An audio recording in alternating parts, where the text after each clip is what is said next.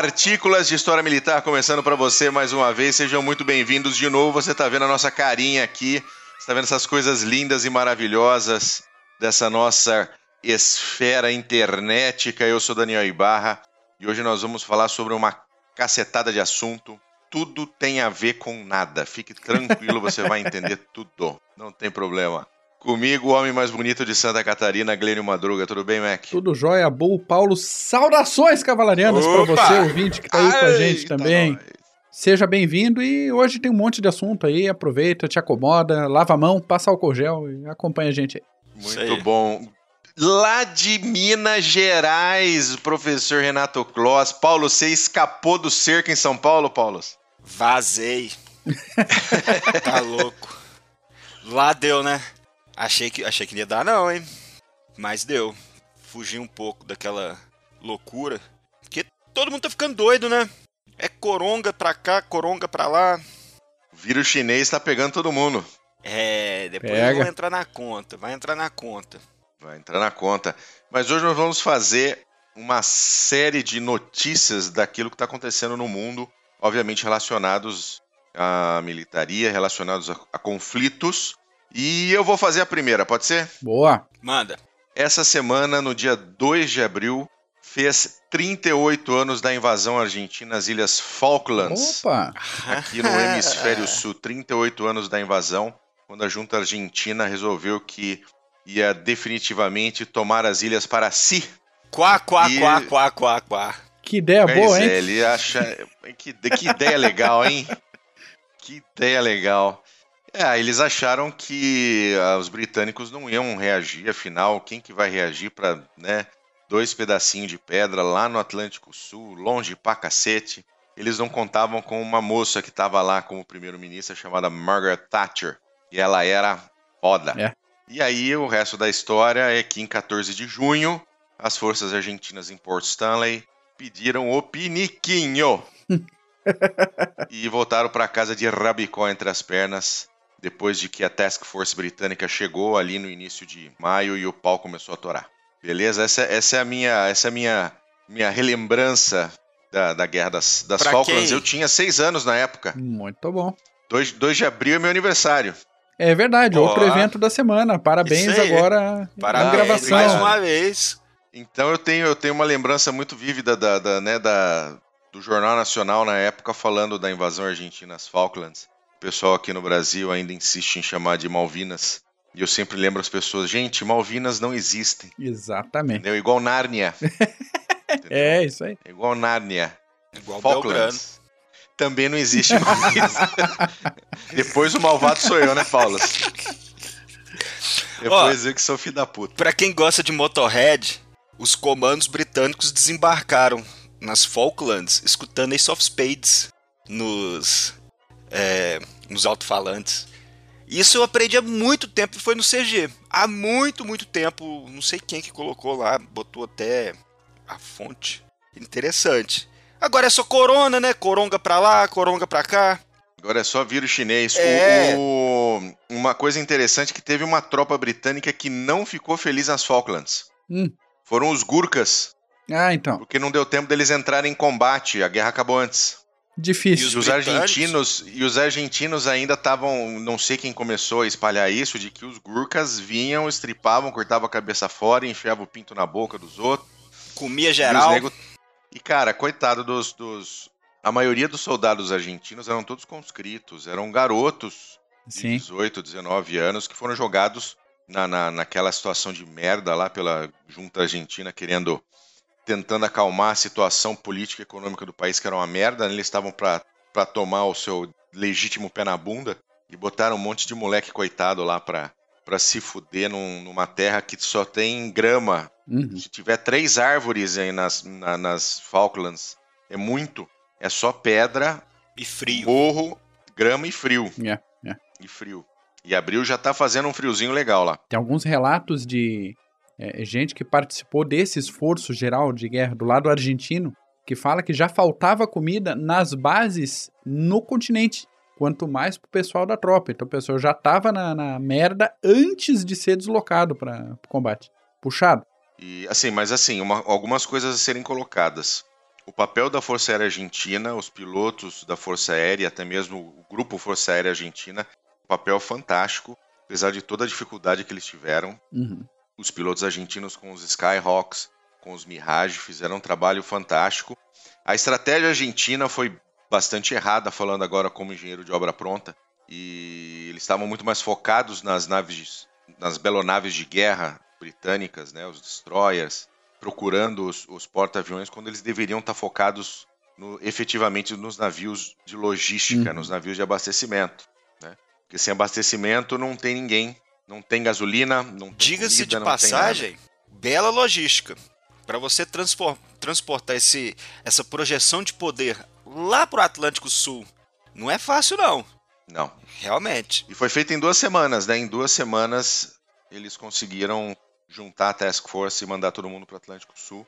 Teve ainda a, a- a operação Black Book dos bombardeiros Vulcan, que saíram lá da Ilha Ascensão para poder bombardear a pista de, de pouso de Port Stanley.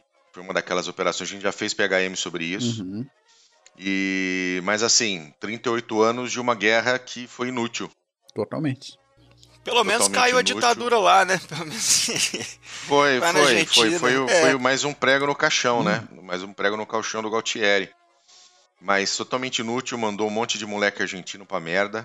E o mais interessante, né, é que antes, antes da invasão, existia entre o, o povo das Falklands e a Argentina um- um- uma cooperação, existia uma conversa, existia um diálogo, entendeu? Os britânicos iam para a Argentina, às vezes quando havia alguma, alguma questão médica, por exemplo, os argentinos recebiam os, os- o pessoal das Falklands, os, os Kelpers, recebiam nos hospitais argentinos, eles iam lá se tratar e não, não existia tensão, Uhum.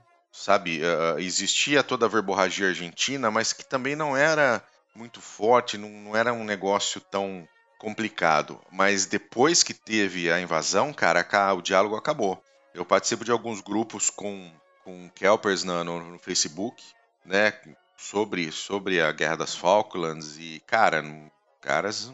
Tem, tem, tem moradores da ilha lá que, que já são mais, mais velhos, estavam vivos durante a, a invasão, de que não, não quer ver argentino lá nem pintar de ouro. E eles e, e mesmo argentinos vão para as ilhas, Uhum. às vezes participar de, de, de, de eventos esportivos ou até mesmo visitar o cemitério argentino que tem lá. Existe uma cooperação entre os governos britânicos e argentinos para poder fazer a identificação dos restos mortais de uma série de soldados que não tiveram identificação na época. Então isso acontece, mas assim, tem muito argentino que vai lá e desrespeita completamente, abre bandeira argentina, né, Malvinas são argentinas e, e, cara, isso só provoca mais, mais animosidade. Aí, quando muda o governo na Argentina, como entrou agora do, eu nem sei o nome daquele Ah, o amigo da. Roberto, da Roberto, lá. é, o que tem a, a Kirchner lá, É. onde eles aumentam, eles levantam a temperatura, né? Sim, sim. e começam a fazer toda uma pressão diplomática e verborrágica contra as ilhas. Não, e pior que a Argentina hoje não consegue fazer nada além de, de gritar, né? Exatamente. né? Não, não tem uma a força aérea é absolutamente inexistente, né? A, a marinha é absolutamente inexistente. O que tem hoje de, de militares na ilha é mais do que o suficiente, acho que para dominar a Argentina inteira, né? Para botar a Argentina de joelho. Só o que tem nas Falklands. Não, uma intervenção rápida na capital, pronto, acabou, né? Não tem mais É. o que fazer. Exatamente. E vale lembrar É, que começou desse jeito, né? As Falklands também. Começou dessa aí de, e, poxa, a situação tá feia, vamos elevar o, o, o, o, o sentimento nacional, as Malvinas são argentinas e tomaram, na, tomaram no rabo. É, cara, porque a coisa tá ruim economicamente, a maneira que eles usam é tentar desviar a atenção. Isso aconteceu no Brasil várias vezes, Sempre aconteceu, com- sempre, sempre. especialmente com futebol, com Copa do Mundo. Uhum, uhum. Sempre tentam buscar alguma coisa, né? Hoje você tem o coronavírus, né? O vírus chinês aí, nego tá, tá, tá tirando pra fora exatamente as suas, as suas vontades ditatoriais. É, E tem governador aí que tá prendendo é, é, cidadão porque o cidadão tá na rua, tá, tá uma coisa. E, e é comum eles fazerem isso na Argentina, né? Como tá sempre uma merda, porque eles, né, eles sempre repetem a receitinha de bolo lá, socialista, né? Vai, vamos lá, vamos congelar preços, né? vira e mexe é a mesma coisa. Vamos, vamos, vamos imprimir dinheiro, vamos, todo aquele, tudo aquilo que a gente sabe que não dá É, certo. mas na próxima vez vai dar certo. Pode ficar tranquilo. Ah, sim. É porque fizeram errado na última. Isso. Vamos fazer certo agora. Deturparam Deu as errado. ideias lá. É. Deturparam as ideias. é. Exatamente. E aí começa a subir a temperatura e, e os próprios, obviamente, quem vive nas Falklands, apesar de ter todo um, todo um aparato militar lá disponível protegendo a ilha, aliás, a maior parte hoje da população da ilha é de militares do exército britânico, então eles se sentem mais seguros, né? Quando teve a invasão em 1982, eram só 70 Marines na ilha que faziam a proteção da ilha, 70 homens Caramba. que seguraram, que conseguiram segurar por algum tempo uma invasão de mais de mil argentinos. Depois, um dia a gente precisa, a gente vai fazer um PHM só sobre esse, essas primeiras horas da guerra que são, são, são fantásticas, né? Pra gente que estuda isso é muito legal. Mas vamos, vamos falar agora de das notícias do front, Max, você quer começar? Ou Paulo, você começa? Eu começo? Segue Pode? o Paulo. Vai que é Paulo. tu. Porque é o seguinte, nós estamos vendo aí, o- como nós brincamos aí, o coronavírus está tomando os noticiários, mas tem muita coisa acontecendo. É, Eu falo acontecendo no- nos fronts pelo mundo afora, algumas até relacionadas com o coronavírus também. Por exemplo, são os grupos estatais, o Estado Islâmico, por exemplo, ele proibiu seus é, é, seguidores, guerreiros, é, por aí, de irem à Europa por causa do coronavírus. Então nós temos aí esses Ué? grupos estatais não armados. Então tá bom, né? Exata. E eles falaram o seguinte: os saudáveis não devem entrar na terra da epidemia e os doentes não devem sair dela. Então, foi na última é, é- é na última revista, porque eles têm uma revista, né? ele- O sistema de comunicação deles é bem. Tem, tem Spox, tem tudo, tem tudo. Então, o Estado Islâmico aí proibiu. O Talibã, por sua vez, também, visionário, como nós sabemos, proibiu os ataques em áreas com coronavírus. Mas eles falaram que não é um cessar-fogo. Vale lembrar que é só precaução. Agora, o que nós podemos ver mais para frente, e com certeza terá, é muita gente mandando doente para as áreas que não estão é, é, com a epidemia para poder é, é, é, infectar o máximo de pessoas possíveis. Isso aí é, isso é uma estratégia, não- querendo ou não, é uma estratégia, uma Mais ação velha que direta. andar pra trem. Exatamente. Isso era do tempo que o, o, o pão de açúcar era um cupim. Então, é, velho, velho. Então, mais um que, pensando na população, tá proibindo, subindo restrições para seus é, é, subordinados, visando a população, claro. Mais uma. Com o noticiário, não vimos, ou deve estar saindo por agora aí, que teve mais um ataque terrorista na França. Então agora foi um sudanês de 30 anos de idade que matou duas pessoas é, gritando Allahu Snack Bar. Então ele matou duas pessoas. Ele matou duas pessoas na cidade de Romanço Izer e ainda feriu outras quatro ou cinco, se eu não me engano. Cara, eu nunca vejo, eu nunca vejo um, um católico Manuel explodindo ninguém nessa, nessa porra. Mais um, ele é imigrante, tentando é, é, conseguir é, os direitos, né, pra morar lá na França. E ele agora, eu acho que agora ele consegue. Vai ficar enjaulado lá por um bom tempo. Não, mas agora tem coronavírus, né? Se você, Ah, então manda se pra você dentro. é preso, é, se você é preso, você vai ser solto pra, por causa do coronavírus. Mas se você é um cidadão, vai pra rua e aí você é preso porque você tá pra rua, mas aí você vai ser solto porque você foi preso. então. Exatamente. Parece É. a reversal russa, não parece? Isso é impressionante. É, a reversal russa é onde a campainha toca você. É onde quando, quando o, o Procura aí reversal russa aí no, poste- no- na internet. poste mija no cachorro. É isso, isso poste mídia no cachorro. Procurem aí, reversal russa. É. O Paraná é a Rússia brasileira, procurem É. lá. tá? Não é por acaso. E é por Colombo é a. é- Colombo, é- é- nunca é- não é- vá a Colombo. Colombo é foda. É do, a área do cadeira, né? É, Sim. o Cadeira de Colombo, Tá Cadeira louco. de Colombo. Grande abraço, Cadeira. Isso aí.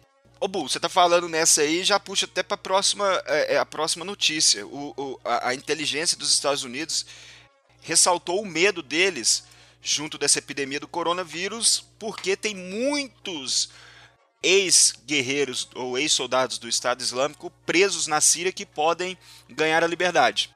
E nós sabemos que se esses. Não vou xingar, não, esses caras aí, se eles ganharem a liberdade, eles não vão, pô, vou ficar aqui quieto, depois vou voltar lá pra prisão, pô, os caras. Pô, os caras foram na moral comigo. Porra nenhuma, né? Então tem essa esse medo aí das autoridades, não só dos Estados Unidos, mas também acredito de muita gente no Oriente Médio, ali naquela região, aquela região joinha, Tranquila. da Síria, isso, aquela região tranquila de que se esses esse pessoal sair dessas prisões aí, ao todo existem 10 mil prisioneiros do Estado Islâmico nessas prisões no norte da Síria, principalmente naquela área curda. Então vai dar ruim. Uhum. Isso aí, se soltar, vão voltar e vão fazer a mesma coisa. Tem que ficar de olho que se soltar, muita coisa vai acontecer no norte da Síria. Já tá pouca coisa acontecendo lá, né? Que a gente não tá saindo muito por causa do coronavírus, mas é, Idlib tem sido o, o, o caldeirão na Síria, como todos sabem. Tem russo, tem sírio, tem turco, tem milícia de tudo quanto é jeito lá. Então, a verdade é que a Síria se tornou incubadora de mercenários. E nós vamos ver o que está acontecendo na Líbia rapidinho, que tem uma cacetada de mercenário sírio a serviço da Turquia que estão morrendo lá em Trípoli.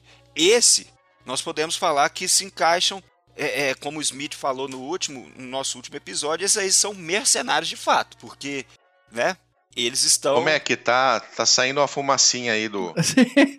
da Boloval. Tá, tá. Não, é porque é. Né? Mercenário sírio na Líbia, Porra, a serviço da é, Turquia, é, né? é, é muito esquisito isso. A gente pensar essa mecânica mercenária. Daí vai ver, os caras estão lutando junto com o pessoal aqui da, da, da América do Sul. Tem voluntário, sei lá, voluntário, né? Voluntário pago do Vietnã, tá todo mundo, sei lá quem Tem tudo. tá tirando. Ah, cara, tá Tem louco. tudo. E se vocês forem ver, não é só na esfera do, do- no campo de batalha, no campo geopolítico também. Uhum. Por exemplo, a Turquia tá, está contra os Emirados lá, Árabes Unidos. Mas eles são, os dois são aliados dos Estados Unidos. Aí, ó. Então, viu? Então. Uma é- coisa é uma coisa, outra coisa é outra coisa. Exatamente, exatamente. Então, é, é, tá uma bagunça fodida lá na Líbia. Mas apenas. Eu ia comentar, eu ia comentar que a relação Estados Unidos-Turquia não é das melhores, né, nos últimos cinco anos. Mas Ah, é. E, e- e ainda mais agora com a Turquia, com o Erdogan. Ele é, é, projetando seu poder no norte da Síria, já conseguiu mercenários para garantir acesso à, à- à extração de gás no Mediterrâneo, porque o, o governo da Líbia, que é, é- é- é apoiado pelas Nações Unidas, teve que assinar, senão não ia ter bucha de canhão para mandar para Trípoli, então tá uma bagunça legal lá. De fato. Agora, só voltando, em questão da Síria, Idlib, como nós sabemos, é o, o- o- caldeirão no sul. Antes, é, no final do ano passado e começo desse ano, em janeiro, antes do- do- da epidemia, ou da pandemia, é, os sírios conquistaram muito terreno no sul de Idlib, e nós temos também as milícias pró-Turquia, no norte de Idlib. Então, o que está acontecendo agora, nessa, nessa, nessa semana que aconteceu? Nós temos sírios juntando, amassando, é, é, juntando tropas, é, massificando um grande número de soldados no sul de Idlib, lógico, pro, pro o centro de gravidade tem que juntar o máximo possível de gente ali, juntar todas as forças. E do mesmo jeito, no norte nós temos os turcos, com tanques e artilharia entrando também. Então, nós temos o problema lá na Síria, que é a questão da, da rodovia M4, onde hoje nós temos Rússia e Turquia patrulhando essa rodovia e levando pedrada da população que está assim com Al-Qaeda, toda aquela galerinha que não vale o que o gato enterra.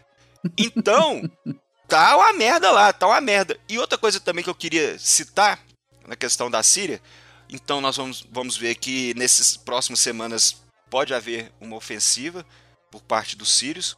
Outra coisa que está ocorrendo, Mac, nós citamos no, no- nos acordos de, de reconciliação naquele episódio da Síria que os sírios de vez em quando eles cercavam uma região Uhum.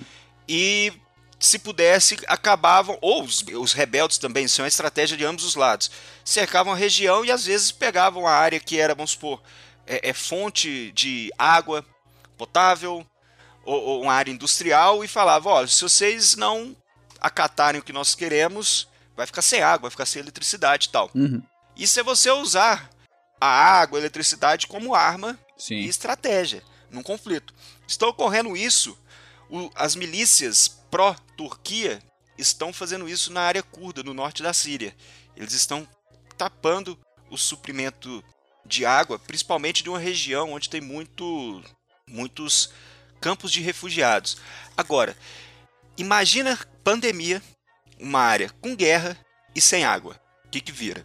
Às vezes nós temos essas ações indiretas. Lidelhart falava muito isso, que vocês têm na nos conflitos nós temos as ações diretas e indiretas. Uhum. Essa é uma ação indireta que você vai causar às vezes até mais caos do que causaria uma ofensiva. Por exemplo, estão fazendo isso com eletricidade também, apenas para mostrar que apesar do coronavírus tem muita coisa acontecendo, é, é, é, é os negócios não param, a guerra também. Às vezes os negócios não param, mas a guerra não. É isso aí que está acontecendo na Síria. Só uma coisinha, descendo ali para o Líbano, para quem, quem se lembra, o Líbano é aquela colônia do Irã, ali no Mediterrâneo. Então morreu o comandante do um comandante famoso do Hezbollah lidava com essa área de inteligência, de espionagem. Uhum. Ele era responsável em, na perseguição de espiões e colaboradores contra o Hezbollah. Parece que não deu certo essa perseguição dele aí, né? Porque morreu. Então, mais uma, o cara era responsável, mas não deu certo isso aí não, porque o cara foi pra vala. Então, e, e foi o Mossad ou não? Não, o Mossad agora tá no ramo de respiradores. Ah, é. é. o Mossad agora tá mexendo com o respirador. Tomaram a volta dos Estados Unidos aí, tão putos, como todo mundo tomou volta por causa uhum. dos respiradores, então o Mossad não foi nesse caso aí. Porque eles estão em outro ramo agora, vamos dizer assim. Bom, é, no, nosso, a conversa era sobre a Líbia, né? Sobre a Líbia, sobre os mercenários, e a gente já pula também para a Líbia, que a Líbia é um estado falido e ferrado que nem a Síria. Depois temos quase. Vai fazer quase, quase 10 anos, mais ou menos, aí de, de pau quebrando lá, depois que o Gaddafi. É, enrabaram o Gaddafi lá e já era. Então virou um estado falido, cheio de milícias, e hoje é uma E hoje é uma arena, é, é, literalmente. Isso agora. Literalmente. Ó, vão. Não vai poder pro ar isso, não. E... A gente. A gente. Não, não tem corte, não, é tá? Direto. Essa aqui não tem corte. É, é assim. Cê, o, a gente precisa. Senão... Nós precisamos fazer aí no PHM, aí falando um pouco mais sério, sobre as consequências da retirada desses antigos ditadores dos seus lugares. Yeah. Né? Ou seja, tendo esse, especificamente Síria e Líbia como, como exemplo. Sim. Né? O que era Síria com Assad, o que era Líbia com Gaddafi, e, as, uh, e talvez buscar algumas outras, alguns outros paralelos, Sim. tá? Como, como aconteceu com Noriega, algumas questões do que de, do, das diferenças desses modelos com a retirada desses, desses antigos ditadores, o Iraque, a gente pode falar com Saddam, então ainda precisamos fazer um, um PHM aprofundando um pouquinho mais do porquê a Líbia se tornou o que se tornou, a Síria se tornou assim, o Iraque. Uh, então temos que trazer esse, esse PHM à pauta. Aí. Super, super importante, Bull, porque é, até o que aconteceu na Líbia é defendido por muitos analistas para quando se tem um, um ditador, não, deixa ele quieto lá porque isso teve muita discussão sobre o Assad na Síria também, que ah, vocês vão derrubar o Assad vai virar um, pelo menos, o cara é filha da puta, mas pelo menos o cara tem todo mundo na mão. Uhum. Então, nós podemos fazer vários paralelos sobre isso, começando é, é, não só isso já tem de muito tempo, não só do Saddam, mas nós podemos ver que aconteceu é, é depois da Guerra do Golfo, o que aconteceu na década de 90, o que aconteceu na década de 2000 no Iraque, sem Saddam e com Saddam. Então, isso aí tem que entrar na pauta também. Vamos falar. Vamos falar. Mas, é, só falando da Líbia, a Líbia está ferrada e hoje nós temos, como nós comentamos, é, é, é, uma bagunça não só no nível, nível do campo de batalha, mas também no nível geopolítico. Para quem não sabe, hoje nós temos o Haftar, que é um, um, um, general renegado, passaporte americano, morou muito tempo lá na Virgínia, cuidando dos netos, e que era um ferreiro inimigo do Gaddafi. Então ele passou muito tempo nos Estados Unidos, meio que angariando poder para poder voltar. Só que hoje os Estados Unidos não pode mais apoiar ele porque ele está indo um pouco de contra aquela ideia de democracia é, é, e restaurar as instituições na Líbia. Ele, junto desse LNA, que é um exército líbio dele, vai de contra uh, o, o, o governo atual que é apoiado pelas Nações Unidas. Então, nós temos, olha para vocês verem, de um lado, a Turquia e em menor grau, o Catar e a Itália apoiando esse governo que é apoiado pelas Nações Unidas e esse governo que está defendendo Trípoli nesse exato momento, correu para pedir ajuda para a Turquia e ofereceu direitos de extração de gás no Mediterrâneo em troca de bucha de canhão. Então, a Turquia já está atuando naquela incubadora no norte da Síria, que é aquela incubadora de mercenários, falou: ó, vamos lá, vocês dessa moral. Tá morrendo sírio pra cacete, turco também, e isso tá dando um problema danado na, na opinião pública na Turquia, porque não se tem muitas notícias, só chega notícia é, das mortes, da mesma forma que estava acontecendo, que acontece na Ucrânia, uhum, né, uhum. no leste da Ucrânia com os russos, onde as famílias só recebem a notícia que morreu e pronto. Então está acontecendo a mesma coisa na Turquia. E nós temos, do outro lado, apoiando o Haftar, os Emirados Árabes Unidos, o Egito e também a França um pouquinho e a Rússia também. A Rússia mandou o, o, o grupo Wagner para trocar tiro e apoiar o Haftar.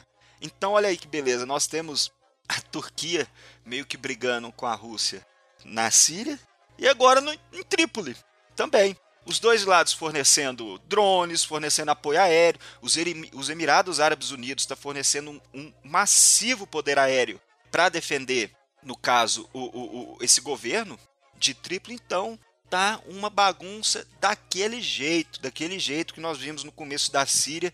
É gente dando tiro no amigo de ontem, no grupo de antes de ontem.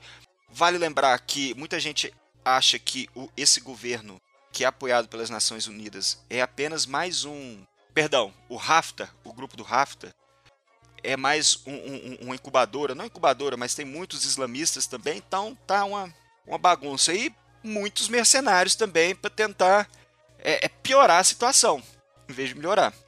Essa aí é a situação da Líbia aí, não vai ter sossego tão tão cedo. Bah. Tão cedo, tão, Tão cedo. cedo. Tão é cedo. complicado isso. É complicado. Na análise, a gente vai fazer essa análise num SejaCast aí para falar sobre essa retirada desses homens fortes e as consequências que elas Hum. tiveram. Isso. que mais? Tem mais alguma coisa, Paulo? Ou a gente joga Não, pro agora nosso vamos jogar Mac? pro nosso querido Von Mackensen. Então, vamos lá. Já que o episódio passado foi de, de PMCs e a gente está falando de mercenários, hein? É, durante esse episódio hoje, a gente vai falar do Devin Schmidt, um carinha de 20 anos, soldado do exército americano, e do primo dele, um sujeito chamado Ryan Bell, de 21 anos, que aprontaram uma cagada de bisonho interessantíssima no final do ano passado e viraram notícia agora esse ano. Bom, o Devin resolveu que a vida de soldado dos Estados Unidos não era o suficiente para ele. Ele queria ter mais desafios, queria ter mais emoções, queria se sentir mais poderoso, um negócio assim. E qual é a ideia dele? Hum, É, é isso aí. Ah, gulosa. ele resolveu que ele queria virar mercenário e queria lutar contra cartéis de drogas no México. E isso tudo não vinculado a uma grande empresa. Ele queria ser freelancer. Ele queria ir lá e lutar contra ou a favor de cartéis, vai saber. Isso pelo menos Independente. é, é o que ele contou pra, pra Ele mídia. queria trocar queria trocar tiro, exatamente. É, quem era desse jeito era o Rambo, né? pois é. É. Aí a ideia do cara, ele resolveu encenar o suicídio dele pra entrar na categoria de ausente do serviço, mas sem ser deserção, tá? Sumido. Então, Hum, aí ele fez um videozinho se despedindo da família, dos amigos e tal. Deixou algumas coisinhas lá no, no lugar, filmou daquele jeito que ele pudesse ser. que o lugar pudesse ser identificado. E, e com aquele papinho que a gente costuma ver de vez em quando em gente que encena realmente é o suicídio. Ah, se você estiver assistindo isso é porque eu já tô morto, parará, parará, aquele esquema todo. O cara vê muita série e daí fica com esse negócio na cabeça É, né? pra, pra esse tipo de encenação bem, bem bunda, assim. Aí, uns dias depois disso, o primo, o tal do Ryan, levou um amigo dele pro local do, do suicídio, onde teria acontecido o suicídio, encontrou, assim, casualmente, as dog tags e algumas coisas pessoais dele ali, e informou a mãe do Devin, que não estava sabendo dessa, desse rolo todo. A mãe acionou a polícia, que por sua vez acionou a guarda costeira, que saiu em busca do cara com dois barcos, lancha, dois helicópteros, o negócio tal foi uma super operação de busca do cara. Nesse meio do caminho, o Devin fez uma conta falsa no Facebook para combinar a viagem para o México com o primo dele que ia também. Só que eu não sei da onde que vem na cabeça desse pessoal que eles não lembram que qualquer coisa que a gente faz online está sendo rastreada, está sendo né, é, acompanhada. Então a polícia é, acompanhou o, combinado deles e prendeu os dois no momento que eles iam se encontrar para ir para o México. Dessa aventura toda de vou me suicidar e vou para o México dar tiro em pessoal do cartel, o cara vai pegar, pode pegar, o julgamento é dia 4 de junho, ele pode pegar seis anos de cadeia, mais. Se quiser ruela. É, mais três de liberdade condicional, 100 mil Trumps de multas civis e 250 mil Trumps de taxas jurídicas. E é bom ele arrumar um jeito de fazer dinheiro mesmo, porque esse daí tá enrolado pro resto da vida pagando essas taxas, esses negócios. Tá. Esse aí tá fudido. Mas eu acho que todo castigo pra corno é Não pouco. é verdade? Exatamente. E pra retardado também.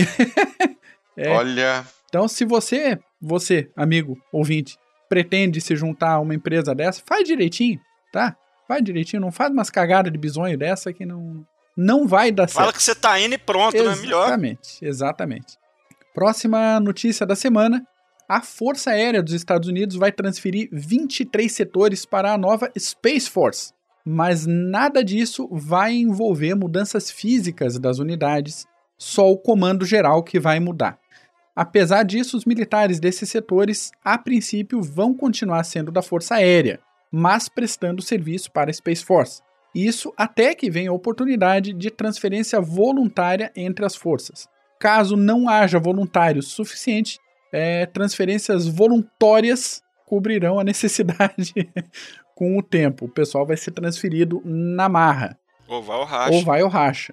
E É daí isso a gente tem a quinta Força Armada dos Estados Unidos. A gente está acostumado na maioria do- dos países a Exército, Marinha e Força Aérea, mas os Estados Unidos já contam com cinco forças e desenvolvendo um pouco.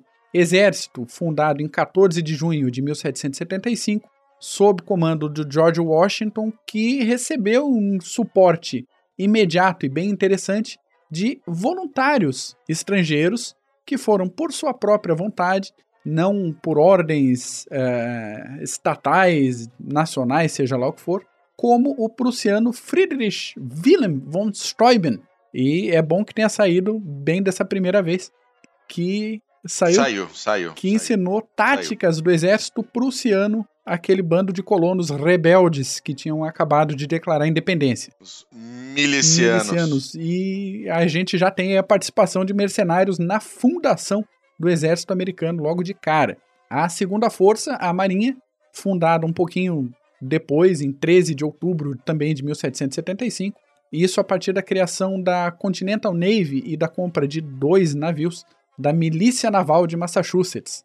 Olha os milicianos trabalhando aí de novo. A terceira força é a Guarda Costeira, que foi fundada em 4 de agosto de 1790. E sim, é uma força separada, não faz parte da Marinha. E na época, em 1790, foi fundada com o nome de Revenue Marine, feita para serviços de inspeção, fiscalização, aduana, essas coisas que não envolviam combates. E isso nos portos do, dos Estados Unidos, da, do novo país, Estados Unidos. Lá para 1915, esse serviço se juntou ao serviço de salva-vidas e ao serviço de faróis, formando o que a gente conhece hoje como a Guarda Costeira. Já com três forças, a Força Aérea Americana, que foi criada como força independente só em 1947, depois da Segunda Guerra Mundial, que teve como base principal a US Army Air Force. E finalmente a Space Force, que foi criada agora há pouco, 20 de dezembro de 2019, derivada do Air Force Space Command, que era um setor da Força Aérea. Então temos uma, uma força espacial para acompanhar as ações. Mac, não, não faltou ninguém não, cara? Tem, tem um certo sujeito de Santa, São Caetano do Sul que vai ficar bravo com Cara, você. eu costumo ignorar essa força, mas vamos lá, vai, ok. Tem mais uma que são os fuzileiros, tá? Que a, a infantaria da marinha, não Cê é, tá na- é uma força separada. Então, Smith falou que vai pegar a sua rabiola. va- va- vamos deixar claro aqui, esqueci dos fuzileiros para colocar na pauta, tá bom? Vamos admitir os nossos erros aqui na gravação. Esqueci do Marine Corps. Pronto, falei. Muito bem, muito bem. Já Boa. falado, Marine Corps também. Muito bom. O que Vamos mais, Mac? mudar de assunto, né? Já... dia 5 de abril, dia dessa gravação, comemora-se, para alguns, o final da Guerra do Pacífico. E aí eu acho interessante falar porque é uma guerra que a gente conhece muito pouco aqui no Brasil. E até como nosso ouvinte, abraço aí, o Celso Cadorini disse num comentário esses dias atrás lá no YouTube, a gente aqui do Clube dos Generais não fica preso no século XX. A gente gosta de dar essas é, investigadas mais a fundo aí para outras épocas. E apesar de não ser uma guerra tão distante, é uma guerra pouco conhecida. Diga lá, Paulo. É de Kadesh até Líbia. Passando por Tá? Desde os faraós. Todas as e ainda nós vamos fazer um CGCast de como é, é, é, a guerra no período é, é, da Idade do Bronze, é, daquelas. da- das civilizações mais antigas. E vai ter também. Uhum. Vai ter também, porque a gente foi cobrado Vai dentro ter do até grupo lá chimpanzé do, lutando e do emboscando. CG, é o nosso Francis Drake deu uma cobrada na gente esses dias atrás e já tá, já tá em preparação essa pauta aí. Já tá em preparação. A gente vai trazer um negócio cremosinho, crocante, gostosinho. Mas, voltando à, à guerra, essa guerra do Pacífico aconteceu entre 1879 e 1883, entre uma aliança de Peru e Bolívia contra o Chile. A situação geral foi que o Chile explorava recursos minerais ali do deserto do Atacama e a Bolívia resolveu aumentar as taxas para saída pelos portos, ali Antofagasta e outras eh, saídas pelo mar. Região mineral importante. Importantíssima, nitratos e afins. Isso foi assinado, essa sobretaxa, de forma retroativa, então a dívida seria bem eh, expressiva. Aí os chilenos se negaram a pagar essa sobretaxa, os bolivianos ameaçaram confiscar as propriedades das principais empresas que trabalhavam lá e acabaram, de fato, sequestrando os bens de uma das empresas e colocando em leilão. Aí no dia do leilão, é, pois é, 200 soldados chilenos tomaram a cidade de Antofagasta sem resistência nenhuma e aí desenvolveu-se campanha terrestre, campanha naval. O Chile deu um pau na Bolívia e no Peru e acabou tomando províncias dos dois países e deixou a Bolívia, em definitivo, sem saída para o mar. Coisa que tá, Chora até Aham, hoje. tá entalado na garganta dos bolivianos esse negócio. Ah, porque o Simão Bolívar, na época de independência, disse que era um direito da Bolívia ter uma saída para o mar, uma saída né, perene para o mar. Foi mexer com quem estava quieto lá e perdeu a, a saída e tá assim, estão brigando até hoje por causa desse negócio. Não, brigando nada, né? Não, estão discutindo, mas Brigando não... nada. É só o cocaleiro lá, o índio É. cocaleiro que fica lá. O Cheroline fica lá chorando e pronto. É, vai, é, é, É uma- só é uma isso lá, discussão. vai. Tem, tem um lago lá pra eles ficar rodando de lanche e pronto. A foda-se. marinha da Bolívia é naquele lago, né? Pois é, a Bolívia tem É. marinha, né? Tem, a Ao Bolívia contrário tem dos marinha. fuzileiros que eu esqueci ali agora há pouco, eu lembro que a marinha tem que a Bolívia tem marinha e não lembro dos fuzileiros. O, o Smith vai acabar com você, ô, ô, Mac. Eu tô até vendo. Acontece, acontece. Pá, fiz toda a pauta bonitinha ali, coloquei lá, pá, um, outro, tal, data de fundação. É. Esqueci dos fuzileiros. Data de fundação. Tá, na próxima você vai dar uma decorada aí. Na próxima você cantar o hino dos Marines. From the halls of Montezuma to the shores of Tripoli. Já faz um. Shores of Tripoli. Eu botei na edição, na apresentação do Smith no último episódio, coloquei um trechinho bonitinho. Quem quer Sim, ouvir lá, no, sim, colocou pega um nosso trechinho. último episódio de PMCs aí, que tá logo na, na introdução. Esqueci, esqueci, pronto. tá bom. Mais alguma coisa, Mac? Não, fechou por hoje. Fechou por hoje. Então tá bom. Paulo, obrigado. Eu que agradeço, meus queridos. Vamos tomar uma Beijo. agora. Se cuida aí do, se cuida aí do coronga, hein? É, lava a mão aí, moçada. É isso aí, Mac. Abraço para vocês, obrigado por mais Abraço. um episódio. Até semana que vem. Obrigado. Obrigado, gente. Para você, um abraço. Obrigado. Qualquer Falou. coisa, ó, manda pra gente lá no YouTube, manda no, no- no nosso Facebook, facebook.com.br Clube dos Generais, manda lá teu, tua opinião, xinga a gente, não tem problema, a gente aguenta, não toca o barco, É isso aí. tá bom? Valeu, gente. Um abraço. Obrigado. Tchau. Falou!